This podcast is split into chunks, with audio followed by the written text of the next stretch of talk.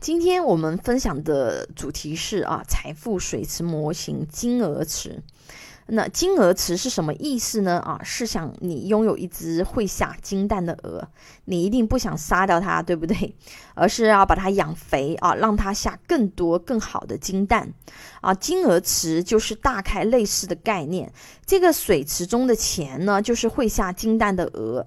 我们要做的就是把平时结余的资金。放进这个池子里啊，让它下更多的蛋啊，所以这个水池中的钱和前面不同，我们并不想要花掉它，而是希望把它们作为本金，不断产生更多投资收益啊，就像是金鹅一样，为我们下更多金蛋，而不是杀鹅取卵。那我们来整理一下啊，你现在的金额池里都有什么资产呢？啊，其实整理是比较简单的。我们除去前几个池子的这个资产，对吧？前面有三个池子嘛，那剩余的那部分财富呢，我们就可以去长期规划，用来下金蛋了。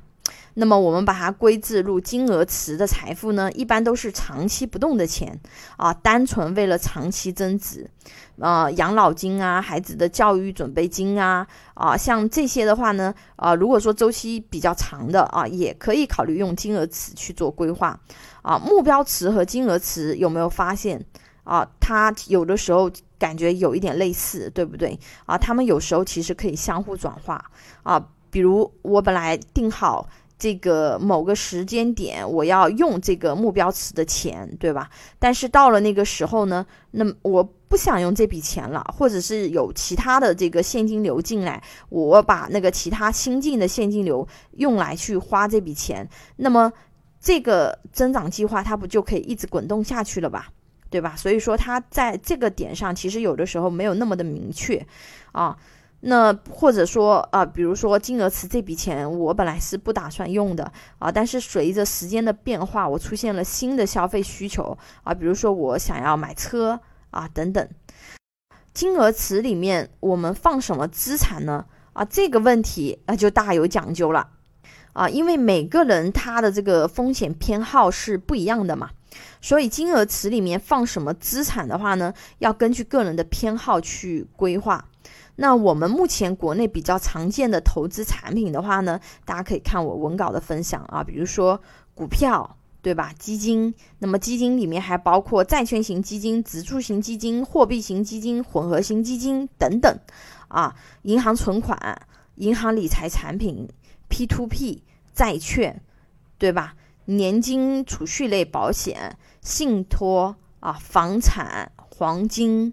啊，因为金额池里面的资金的话，一般都是规划长期的投资资金啊，所以一般建议选择长期增长率比较高的标的装进金额池啊。投资标的的选择，后期会在实战的课程里面去做更具体的讲解。最后，我们再画一下重点啊，水池分配规划顺序，优先规划前两个水池啊，尤其是保险池啊，这个池子的重要性是被很多朋友忽略的。水池分配规划顺序，优先规划前两个水池啊，尤其是保险池啊，这个池子的重要性是被很多朋友忽略的。啊，因为很多人他以为财富增值就是盯着自己啊存了多少钱啊，这个也不能说完全不对啊。但是如果没有保险池这个安全气垫的话呢，家庭只要出现一个大的风险事件，整个家庭积累的财富可能一次就被耗尽了啊，甚至还可能不够。这些风险事件不是说我们人为主观能够去控制的事情，对吧？那之前。呃，有位武汉大学的教授因为生化癌症无力承担治疗费用，啊，还一度引起网上热议。这个新闻大家应该有看到吧？这个呃，之前还上了热搜啊。因为一位大学教授啊，怎么说他也算是个小中产了嘛，对吧？那你遇到癌症这种危机啊，仅靠基础社保和家里的积蓄也无力处理，对吧？何况可能有的人他还达不到小中产。所以说，通过这个商业保险为自己和家庭未雨绸缪是件非常重要的事情。相信大家身边都有过这样的案例啊，在朋友圈也都有去见到过各种的筹款链接。那二零二零年十二月九号有一个新闻，不知道大家有没有看啊？是李克强呃总理他主持召开的这个国务院常务会议，它里面的具体内容的话呢，这个分享在文稿里，大家这个感兴趣可以去看啊。它主要的一个观点呢，就是说要加快我们的商业保险的这个建设。那么，为什么我们国家要大力去推进商业保险？啊，因为一个人如果说他目前只有基础社保和医保，它是不够的。啊，中国已经开始进入老龄化社会了，未来会有更多的现实问题需要解决。